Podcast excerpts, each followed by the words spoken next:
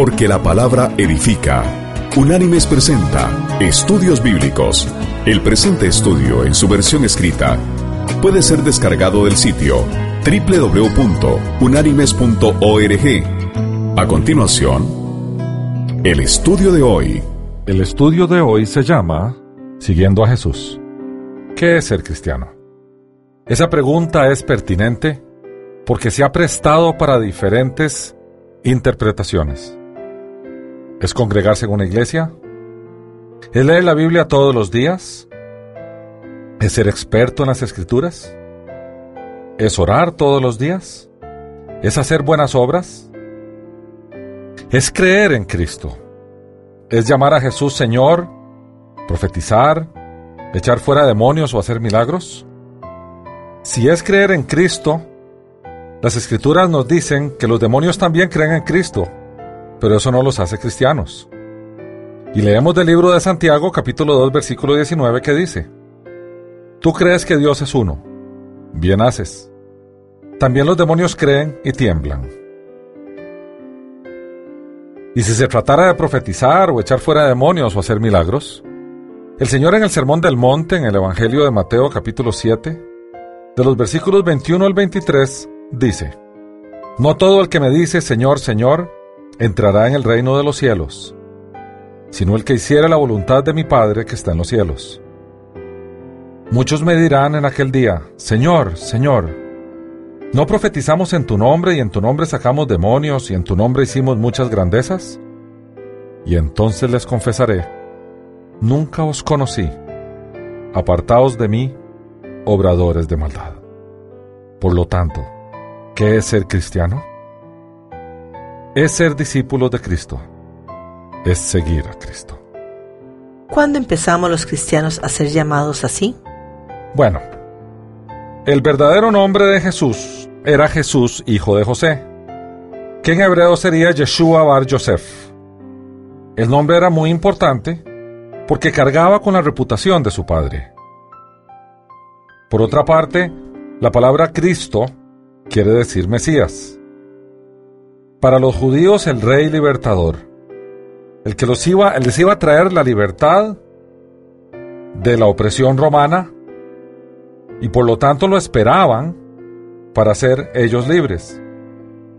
Si unimos Jesús con la palabra Cristo, podríamos decir Jesús el Cristo, lo cual podríamos decir también Jesús el Mesías. La palabra Cristo no tiene que ver con la cruz. No tiene que ver con la crucifixión. Tiene que ver con que Él era el Mesías, o el ungido, o el enviado. Luego se juntaron ambas palabras para llegar al nombre moderno de Jesucristo, o sea, de Jesús el Cristo. Cristianos quiere decir seguidores de Cristo. Y fue en Antioquía donde se denominó a los cristianos a los seguidores de Jesús. Antes de eso nos llamaban los seguidores del nombre. En la época de Jesús, el nombre era todo el ser. Por lo tanto, la considerada secta de seguidores de Jesús se le denominaba como los seguidores de ese nombre. Y así lo vemos en el libro de los Hechos de los Apóstoles, capítulo 11, versículos del 19 al 26, que dice, Ahora bien, los que habían sido esparcidos a causa de la persecución que hubo con motivo de Esteban, pasaron hasta Fenicia, Chipre y Antioquía, sin hablar a nadie la palabra, sino solo a los judíos. Pero había entre ellos unos de Chipre y de Sirene, los cuales, cuando entraron a Antioquía, hablaron también a los griegos anunciando el Evangelio del Señor Jesús. Y la mano del Señor estaba con ellos, y gran número creyó y se convirtió al Señor. Llegó la noticia de estas cosas a oídos de la iglesia que estaba en Jerusalén, y enviaron a Bernabé para que fuera hasta Antioquía. Este, cuando llegó y vio la gracia de Dios, se regocijó y exhortó a todos los que con propósito de corazón permanecieran fieles al Señor. Era un varón bueno, lleno del Espíritu Santo y de fe, y una gran multitud fue agregada al Señor. Después fue Bernabé a Tarso en busca de Saulo, y cuando lo halló, lo llevó a Antioquía. Se congregaron allí todo un año con la iglesia y enseñaron a mucha gente. A los discípulos se les llamó cristianos por primera vez en Antioquía. ¿Qué se necesita para seguir a Cristo? El Señor mismo puso los requisitos y están descritos y detallados en el Evangelio de Lucas capítulo 9 versículo 23, donde se narra lo siguiente. Y decía a todos, si alguno quiere venir en pos de mí, niéguese a sí mismo, tome su cruz cada día y sígame. Este versículo lo podríamos dividir en tres partes para poder analizarlo bien. La primera parte es niéguese a sí mismo. ¿Qué es negarse a sí mismo? Es adoptar los principios del reino de los cielos con el fin de generar un nuevo set de valores. ¿Y por qué los valores son tan importantes? Porque de ellos se desprende nuestra conducta. Y la conducta repetitiva genera hábitos y los hábitos cambian los valores de nuevo. Eso es como un círculo interminable. Los valores impactan la conducta, la cual repetitivamente genera hábitos, los cuales refuerzan los valores de regreso. Jesús nos pide negarnos a nosotros mismos, por lo tanto nos pide negar los valores mundanos y aceptar los valores que Él provee en la conversión. Solamente si negamos los valores actuales, si vaciamos la vasija interna y dejamos espacio para que ésta sea llenada por el Espíritu Santo, podremos adoptar los valores de Cristo. Si no negamos nuestro yo, no podemos dar cabida a un nuevo yo. Y ese nuevo yo es el Señor que vive en mí, que me hizo nacer de nuevo, en que su espíritu le dio vida a mi espíritu muerto, que estaba alejado del Señor por causa del pecado. Por tanto, me convierte en una nueva criatura. ¿Y cuáles son esos principios mundanos a negar? Bueno, el egoísmo, la mentira y la injusticia. Llamemos egoísmo a que todo está centrado en nosotros, a que evaluamos el mundo y a la gente que amamos desde la perspectiva donde nosotros estamos como centro. La mentira es a lo que hemos sido adiestrados con el correr de los años. Hasta hemos llegado a clasificar las mentiras en mentiras blancas, mentiras negras, mentiras pequeñitas, mentiras inocentes, pero al final son mentiras. Y por supuesto la injusticia. El mundo es un mundo injusto. El Señor puso en el mundo todos los recursos necesarios para que todas las personas pudieran tener una vida decente. Sin embargo, dada la injusticia del hombre, hay un desequilibrio tremendo entre la pobreza y la riqueza. ¿Y entonces cuáles son los principios de Cristo a adoptar que se contraponen a los principios mundanos? Bueno, al egoísmo se le contrapone el amor.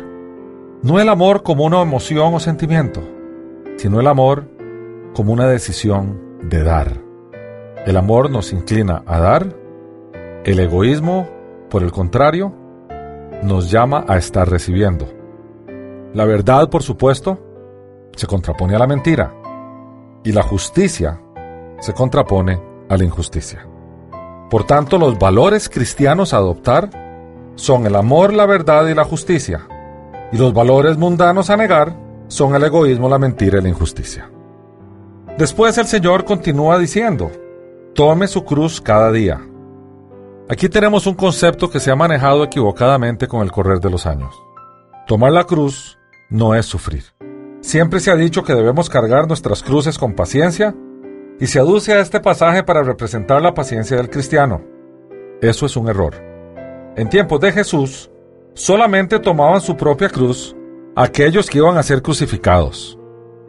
Tomar la cruz cada día es saber que debemos crucificar nuestra carne cada día, renunciar al pecado cada día, renunciar a los placeres mundanos que no agradan a Dios cada día. ¿Y dónde debemos crucificar nuestra carne? En la misma cruz donde el Señor fue crucificado. Y esto dice la palabra de Dios en, la, en la carta a los Romanos capítulo 6 versículo 6. Sabiendo esto, que vuestro viejo hombre fue crucificado juntamente con él, para que el cuerpo del pecado sea destruido, a fin de que no sirvamos más al pecado. Hay una anécdota de un entrenador de perros de pelea que pasaba entrenando los perros toda la semana, tenía un perro blanco y tenía un perro negro. Cuando llegaba la pelea del sábado, él siempre le apostaba a uno de los dos Y cada sábado ganaba un o ganaba uno o ganaba el otro, pero no había como un patrón que se podía seguir como para decir que había alguna influencia del entrenador. Sin embargo, siempre ganaba el perro al que él le apostaba. La gente se terminó eh, eh, eh, de cansar de estar perdiendo su dinero con él y le preguntó cuál era su secreto para, para determinar o para poder elegir el perro que iba a ganar en la pelea del sábado.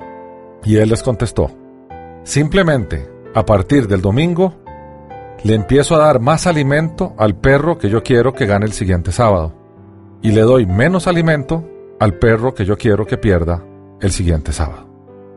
Bueno, nuestra vida es igual.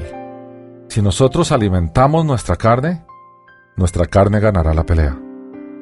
Si nosotros alimentamos nuestro espíritu, nuestro espíritu ganará la pelea. Y finalmente, el versículo que citamos dice, y sígame. Niéguese a sí mismo, tome su cruz cada día y sígame. Esas son las condiciones para seguirlo a Él. Negarse a sí mismo, o sea, adoptar los valores del Señor. Tomar la cruz cada día es estar crucificando la carne en la misma cruz donde Cristo murió y seguirlo. ¿Por qué debo seguir a Cristo? Bueno, el mandato del Señor y sígame nos lleva a hacernos esa pregunta. ¿Por qué debo seguir a aquel que con alrededor de tres años de trabajo partió la historia en dos? Antes de él y después de él. O sea, AC antes de Cristo y DC después de Cristo. Deberíamos analizar cuidadosamente lo ocurrido en la cruz. Unos murieron por la fe cristiana y subieron físicamente aún más que Jesús. Y también mucha otra gente murió crucificada. ¿Por qué seguir a Jesús? ¿Qué hizo Él por mí? Para comprender claramente el porqué del sacrificio de Cristo, debemos comprender la naturaleza de Dios. ¿Qué es la ira de Dios? El concepto de la ira de Dios ha sido un concepto también mal interpretado. La ira de Dios no es una emoción del Dios Todopoderoso cuando Él se enoja. No tiene que ver con eso. Tiene que ver más bien con su santidad. Y santo quiere decir apartado. Y Dios es santo porque Dios es apartado del mal.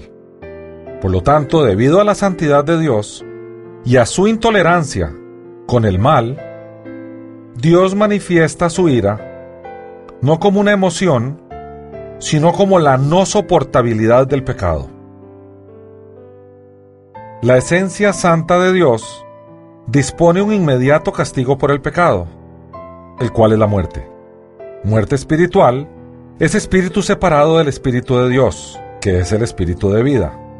Además del amor perfecto, Dios es la justicia perfecta y la santidad perfecta. Por lo tanto, su justicia demanda castigo contra el pecador. Su santidad demanda separación del pecado y del pecador. Su ira es entonces la acción de ejecutar la sentencia que se deriva de su justicia, gracias a su santidad. Y leemos el quinto libro de la Biblia, el Deuteronomio capítulo 9, versículo 7 que dice, Acuérdate, no olvides que has provocado la ira de Jehová tu Dios en el desierto, desde el día en que saliste de la tierra de Egipto hasta que entrasteis en este lugar, habéis sido rebeldes a Jehová. ¿Cómo podemos entender el amor de Dios? Bueno, Dios es en esencia amor. Él nos ama con un amor incondicional. Los griegos le llamaban a ese amor el amor ágape. El amor ágape es esa clase de amor que depende de quien lo da y no de quien lo recibe. Es un amor que se da por decisión, independientemente de que el receptor lo aprecie o lo agradezca o lo responda. El amor de Dios no depende de nosotros, depende solo de Él. Por lo tanto, Dios entra en una gran paradoja, porque su ira, o sea, la respuesta de su santidad y su justicia delante del pecado, demanda un castigo, pero su amor hacia nosotros lo lleva a tener que reconsiderar el castigo, porque ¿cómo descargar su ira contra el pecado y no lastimar al pecador que ama? Entonces tenemos que entrar a analizar varios conceptos que ocurrieron en la cruz. ¿Qué entendemos por expiación? Bueno, el, el concepto de expiación tiene que ver con cargar el pecado de otro. Dios inicia el proceso de enseñanza a su pueblo desde el principio. Muestra poco a poco, y a lo largo del Antiguo Testamento, sus intenciones de cargar con el pecado de los creyentes y soportar la pena por él mismo impuesta. Así es como Dios resuelve la paradoja. Si yo tengo que castigar al pecador debido a su desobediencia, porque yo soy un Dios justo y soy un Dios santo, mejor sustituyo al pecador en el castigo y lo salvo por mi amor. Podemos entender entonces cómo Dios enseña a su pueblo que debe haber paga por el pecado y paga de muerte. Constantemente vemos sacrificios de animales vivos, los mejores de los rebaños, con el fin de expiar los pecados de su pueblo. El animal carga con los pecados del pecador y lo sustituye en el castigo, y Dios en su misericordia le perdona al hombre los pecados. Es así como Dios nos prepara a entender que lo mejor iba a ser sacrificado en paga por el pecado de la humanidad. Él mismo. ¿Cuánto pecado fue puesto sobre el Cordero de Dios mientras estaba en la cruz? Todos los pecados de los creyentes. Solo imaginen, ¿cuántos pecados he cometido yo en mi vida? Multipliquen eso por los pecados de todos los creyentes por los dos mil años después de su muerte y los de antes de su muerte. ¿Nos da eso una idea acaso de los padecimientos de Cristo en la cruz? Y así dice el libro de los Hebreos, capítulo 10, versículo 12. Pero Cristo, habiendo ofrecido una vez para siempre un solo sacrificio por los pecados, se ha sentado a la diestra de Dios. ¿Qué significa la sustitución del castigo? Y es por esto que Dios toma el lugar del objeto de condenación y recibe la sentencia. Nos sustituye con el fin de padecer y sufrir el mismo el dolor que correspondía a los pecadores. Consecuentemente Dios debe descargar su ira, dada su santidad, sobre el objeto del pecado, el cual ama. Es por eso que sustituye el objeto de su amor y descarga su ira contra sí mismo. Decide encarnarse en un hombre y padecer el sufrimiento y muerte, sustituyendo así a los pecadores que ama. Y podemos utilizar una ilustración que nos aclararía muchísimo el concepto de la sustitución. Se dice que había una tribu de indígenas en el Amazonas cuya economía giraba en torno a un grandísimo gallinero que ellos tenían. Comían carne de gallina, tomaban sopa de esa carne, se alimentaban de los huevos de las gallinas, etc. De repente un buen día las gallinas empezaron a desaparecer poco a poco.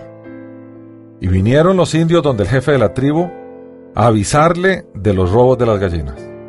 Y como la tribu dependía de esas gallinas para su subsistencia, el jefe de la tribu decretó, si logramos encontrar al ladrón de las gallinas, ese debe ser amarrado en un poste enfrente de todo el pueblo y se le debe matar con azotes. No puede vivir aquel que compromete la vida de esta aldea. Y fue así como se emitió el edicto, y al día siguiente nomás aparecieron de nuevo los guardias diciendo que habían encontrado al ladrón. El jefe, alegre de que eso había ocurrido, preguntó quién era. Y los guardias con tristeza le dijeron, es su hijo. Por supuesto, todo el mundo pensó que lo iba a perdonar por ser su hijo. Y él dijo, ejecútese la sentencia. Porque él no podría ir, no podía ir contra la ley que él mismo había emitido. Entonces procedieron a amarrar al hijo al poste en el centro de la plaza del pueblo. Y cuando los verdugos iban a empezar a azotarlo, él dio la orden de alto. Y todo el pueblo pensó, sí, claro, ahora lo va a perdonar porque es su hijo. Él pausadamente bajó de su trono, bajó por las escaleras de la tarima donde él estaba, se acercó al poste donde estaba su hijo amarrado y lo abrazó, y dio la espalda contra los verdugos. Y entonces dijo, ejecuten el castigo, y recibió los latigazos en su espalda que correspondían a su hijo. Por tanto, la ley emitida por él fue cumplida Hubo una muerte. La justicia se vio satisfecha, pero el que murió fue él, sustituyendo a su Hijo. Eso mismo hizo el Señor con nosotros. Dios se hizo hombre en la persona de Jesucristo para poder sustituirnos a nosotros en el castigo que su propia ley demandaba. Y fue así como Él murió, para que nosotros tuviéramos vida. ¿Qué se entiende por la propiciación? Bien, podríamos llamar propiciación al apaciguamiento de la ira de Dios. Si la ira de Dios demanda justicia, castigo, la muerte de alguien, apacigua, propicia esa ira. En la muerte sustitutiva de Cristo, donde la ira de Dios es apaciguada porque fue descargada sobre Jesús mismo, la justicia y la sentencia eh, derivada de esa justicia fue descargada sobre Jesús en la cruz. Por tanto, Dios puede contemplar al ser humano y el ser humano a Dios sin temor, pues Dios ha sido propiciado y el pecado del ser humano ha sido expiado. ¿Qué significa la reconciliación? Bien, en la cruz también Dios reconcilió todas las cosas, pero sobre todo Dios se reconcilió con el ser humano. La reconciliación supone que antes eran enemigos, y leemos en el Evangelio de Mateo capítulo 12 versículo 30 que dice, El que no es conmigo, contra mí es, y el que conmigo no recoge desparrama. El pecado atenta contra la santidad de Dios. Consecuentemente el ser humano no tiene acceso directo a Dios hasta que Dios apartó el pecado y se reconcilió con todos nosotros. Ahora no necesitamos más sacrificios, más intermediarios. Tenemos acceso directo a Dios gracias al derramamiento de la sangre de Cristo, quien en la cruz nos reconcilió para siempre. La gran barrera que antes existía, que impedía tener comunión con Dios, el pecado, fue removida. Ahora tenemos acceso directo, porque no hay necesidad de más sacrificio por el pecado. Y dice así el libro de Romanos, capítulo 5, versículo 10. Porque, si siendo enemigos, fuimos reconciliados con Dios por la muerte de su Hijo, mucho más estando reconciliados, seremos salvos por su vida. ¿Qué significa la redención? Bien, leemos del libro de Efesios capítulo 1 versículo 7 que dice, En él tenemos redención por su sangre, el perdón de pecados según las riquezas de su gracia. Redimir es en esencia pagar un rescate. Para redimir algo o alguien, debe tenerse previamente una condición de cautividad. Nosotros estábamos cautivos en el pecado. La redención nuestra proviene del pago de nuestro rescate, dando a cambio la sangre del Señor. Recordemos la Pascua. La sangre de un cordero salvó a Israel de la muerte. Es así como Dios nos muestra que la sangre del cordero, Jesucristo, nos librará de la muerte espiritual. Esto quiere decir ni más ni menos que el Señor entregará su vida. Leemos en Levítico, la vida de la carne en la sangre está. Al entregar Señor su vida, llámese en el lenguaje levítico, su sangre, la está dando en rescate por nosotros. Está liberando al esclavo está pagando el precio de su libertad. Aquí tenemos que hacer un alto en el camino y hacer una advertencia. La sangre del cordero es para redención, para paga por el rescate, para lavarnos del pecado. Y eso fue hecho una vez y para siempre. No podemos utilizar la sangre del cordero como si fuera un fetiche para cubrir casas, habitaciones, vehículos o personas. No mundanicemos la sangre del Cordero. Fue derramada para perdón de pecados. No es la sangre del Cordero para proteger bienes o para proteger personas. Esa es la protección del Señor, pura y simple. Y la sangre de Él no tiene que ver con eso. Todas las funciones de protección que algunos le atribuyen a la sangre deben ser cubiertas con el poder y la misericordia de Dios. ¿Qué entendemos por la justificación? Bueno, justificación es un término legal. Es justificado aquel que es declarado justo ante un tribunal, ya sea porque la acusación es falsa o porque fue hallado inocente de los cargos que se le atribuyen.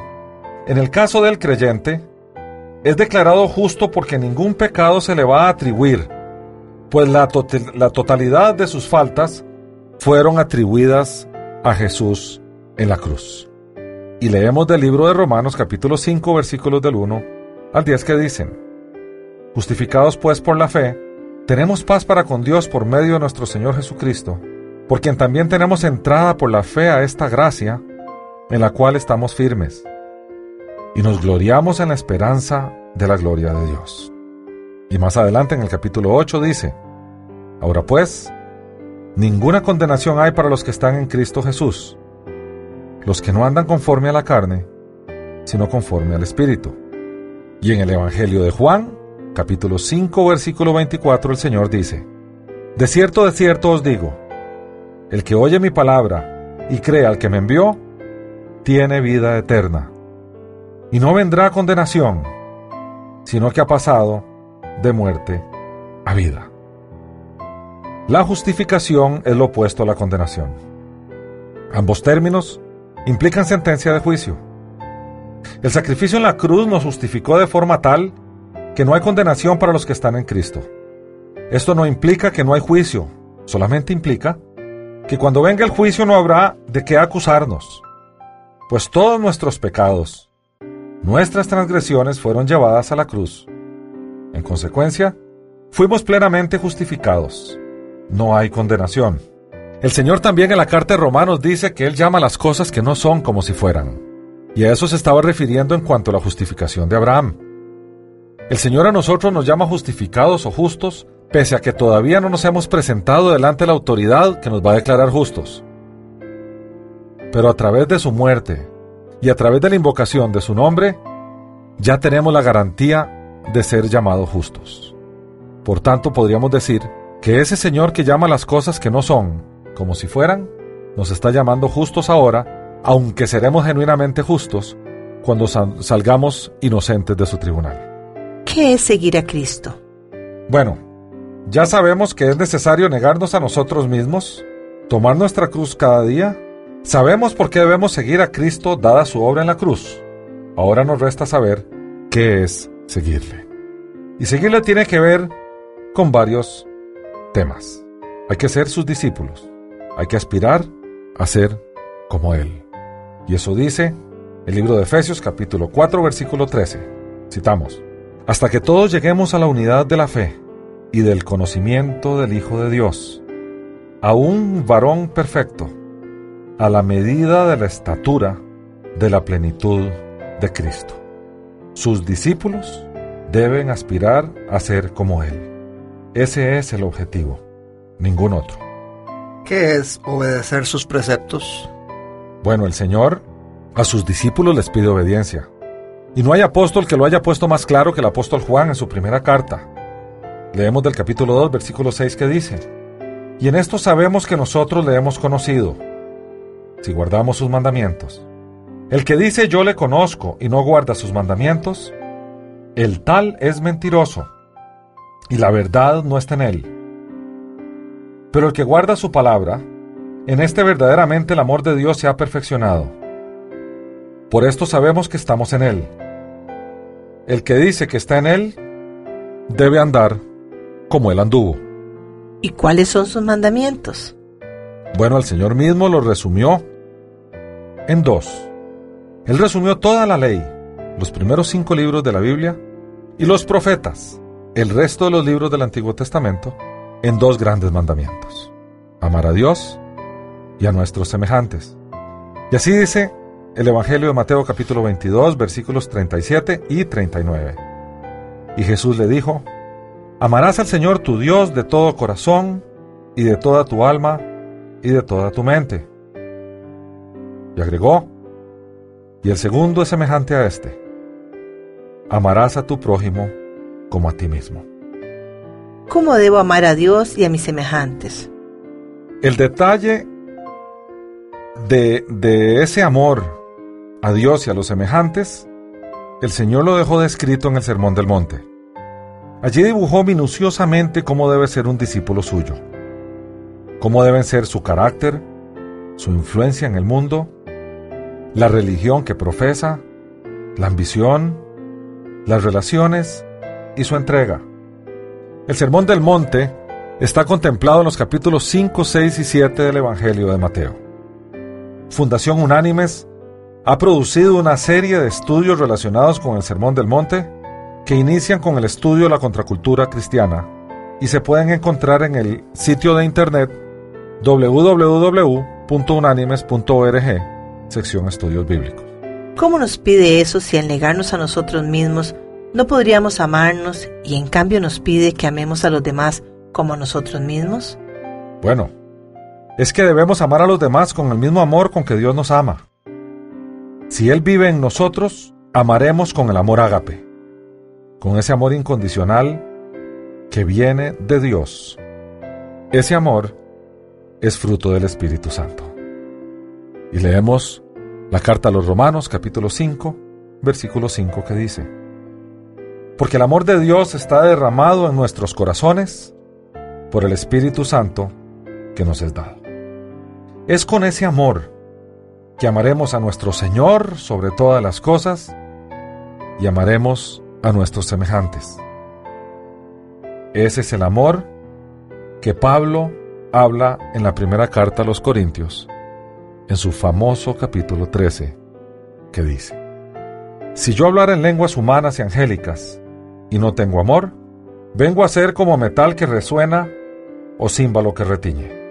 Y si tuviera profecía y entendiera todos los misterios y todo conocimiento, y si tuviera toda la fe, de tal manera que trasladara los montes, y no tengo amor, nada soy.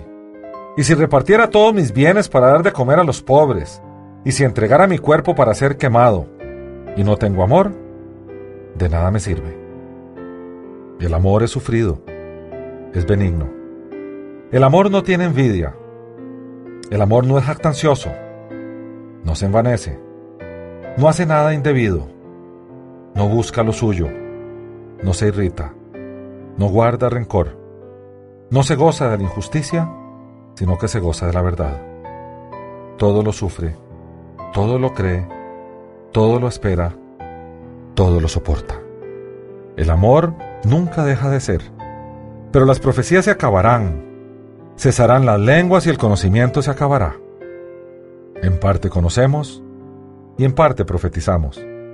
Pero cuando venga lo perfecto, entonces lo que es en parte se acabará. Cuando yo era niño, hablaba como niño, pensaba como niño, juzgaba como niño. Pero cuando ya fui hombre, dejé lo que era de niño. Ahora vemos por espejo, oscuramente, pero entonces veremos cara a cara. Ahora conozco en parte, pero entonces conoceré como fui conocido. Ahora permanecen la fe, la esperanza y el amor, estos tres. Pero el mayor de ellos es el amor.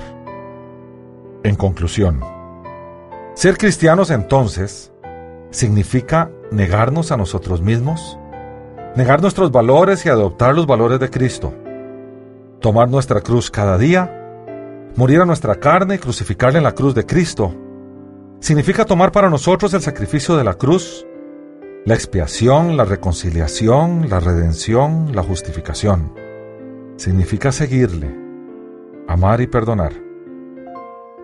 Amar con el amor que Él nos prodigó, amar incondicionalmente, movernos a actuar en su amor. Significa llevar este mensaje a otros que estando muertos espiritualmente requieren de la cruz para tener vida significa vivir en amor a Dios y a nuestros semejantes. Preguntémonos entonces de nuevo, ¿qué es ser cristiano? Y la respuesta es, es ser discípulos de Cristo, es seguir a Cristo, es ser Hasta aquí el estudio de hoy. El presente estudio está basado parcialmente en el libro La Cruz de Cristo del Dr. John Stott publicado por Editorial Certeza Unida. y las citas de las Escrituras son tomadas de la Biblia Reina Valera, revisión 1995. Unánimes presentó Estudios Bíblicos, porque lámpara a mis pies es tu palabra y lumbrera en mi camino. Que Dios te bendiga.